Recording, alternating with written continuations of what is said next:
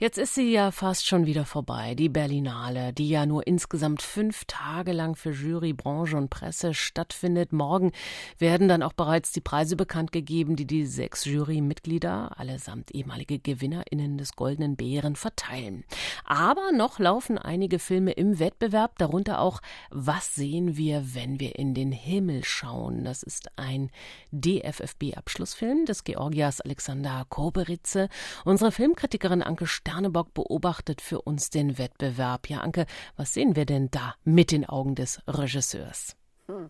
Ja, eine ganze Menge. Das ist schon ein sehr offener, neugieriger Blick auf die Welt.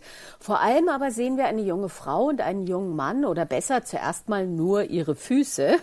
Sie ist Apothekerin, er Fußballer. Die beiden treffen sich an einer Straßenecke, verlieben sich augenblicklich, fallen dann aber einem scheußlichen Fluch zum Opfer. Über Nacht nämlich verändert sich ihr Aussehen.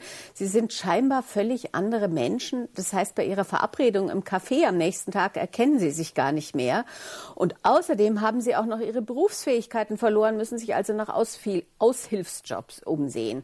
Und die große Frage des Films ist jetzt, werden die sich wieder begegnen? Und noch wichtiger, werden sie sich erkennen, obwohl sie äußerlich so anders aussehen? Darüber hinaus geht es aber auch noch um eine ganze Menge anderer Dinge, um Fußballbegeisterung, nicht nur bei Erwachsenen und Kindern, sondern auch bei Hunden. Es geht um ein Filmteam, das sechs besondere Liebespaare sucht und um einen Kaffeebesitzer, der sich allerlei einfallen lässt, um Gäste anzulocken.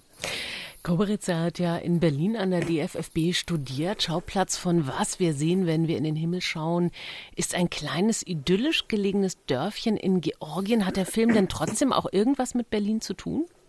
Alexander Kobarice sagt schon, hier sozusagen im Homeoffice in Tiflis.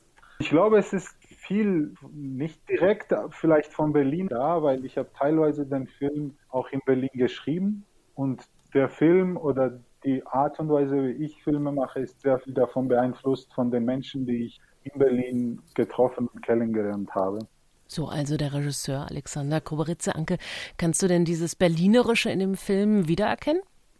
Nein, nicht direkt. Es ist schon ein sehr versponnener, verspielter, märchenhafter Film, der so von einem zum anderen tänzelt, hier mal schnuppert, da mal schnuppert, so ein bisschen wie die streunenden Hunde in Kutaisi, diesem kleinen Ort in Georgien.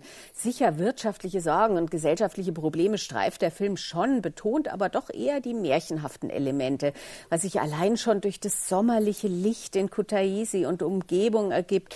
Man spürt schon auch, da ist ein bisschen Heimweh im Spiel. Kobaritza hat übrigens auch einen Teil seiner Familie in den Film geholt. Seine Mutter und sein Vater, der eigentlich auch mal Schauspieler werden wollte, die sind vor der Kamera in kleineren Rollen im Filmteam im Film zu sehen. Und für seinen Bruder Georgi Kobaritza hat er dann noch eine ganz besondere Aufgabe. Und mit meinem Bruder, er macht Musik und ich wollte irgendwie so eine Welt kreieren, wo ich viel Zeit mit ihm verbringen kann, weil ich so lange in Deutschland war, haben wir uns nicht so oft gesehen und das war eine sehr gute Möglichkeit dafür. Und letztendlich ist es auch sehr gut für den Film geworden, weil die Musik den Film sehr, sehr prägt. Ja, und das stimmt tatsächlich in besonderem Maße, denn in weiten Filmen, äh, in weiten Teilen ist der Film wie so ein Stummfilm inszeniert. Dialoge gibt es nur selten und vieles wird über die Musik erzählt, zum Beispiel wie hier.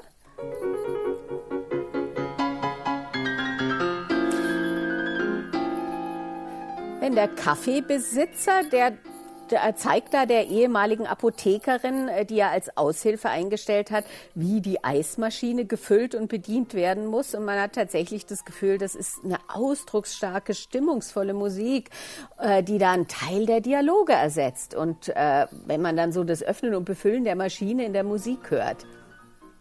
Ja, Anke, würdest du denn an dieser Stelle schon mal eine kleine Bärenfavoritenprognose wagen? Hm, ich fand die deutschen Filme schon sehr stark, aber auch Albatros, der französische Polizeifilm in der Normandie, hat mir sehr gut gefallen. Auch Célines Jammers kleiner Film über die Begegnung von Kindern, die sich als Mutter und Tochter erkennen. Überhaupt finde ich, gab es so einige Was wäre wenn Szenarien. Also wie wäre es, wenn man die eigene Mutter als Kind kennenlernen könnte? Oder wie wäre es, einen künstlichen Menschen zu lieben? Aber so mein allergrößter Favorit ist dann Fabian, wo es darum geht, können wir vielleicht aus der Geschichte der Weimarer Republik was lernen. Tja, morgen sind wir schlauer. Unsere Berlinale Filmkritikerin Anke Sternenborg jetzt nochmal über einen Wettbewerbsfilm. Was sehen wir, wenn wir zum Himmel schauen von Alexander Koberitze? Übrigens eine RBB-Koproduktion. Das ist der Abschlussfilm des Georgias. Und Anke Sternenborg hat ihn uns vorgestellt.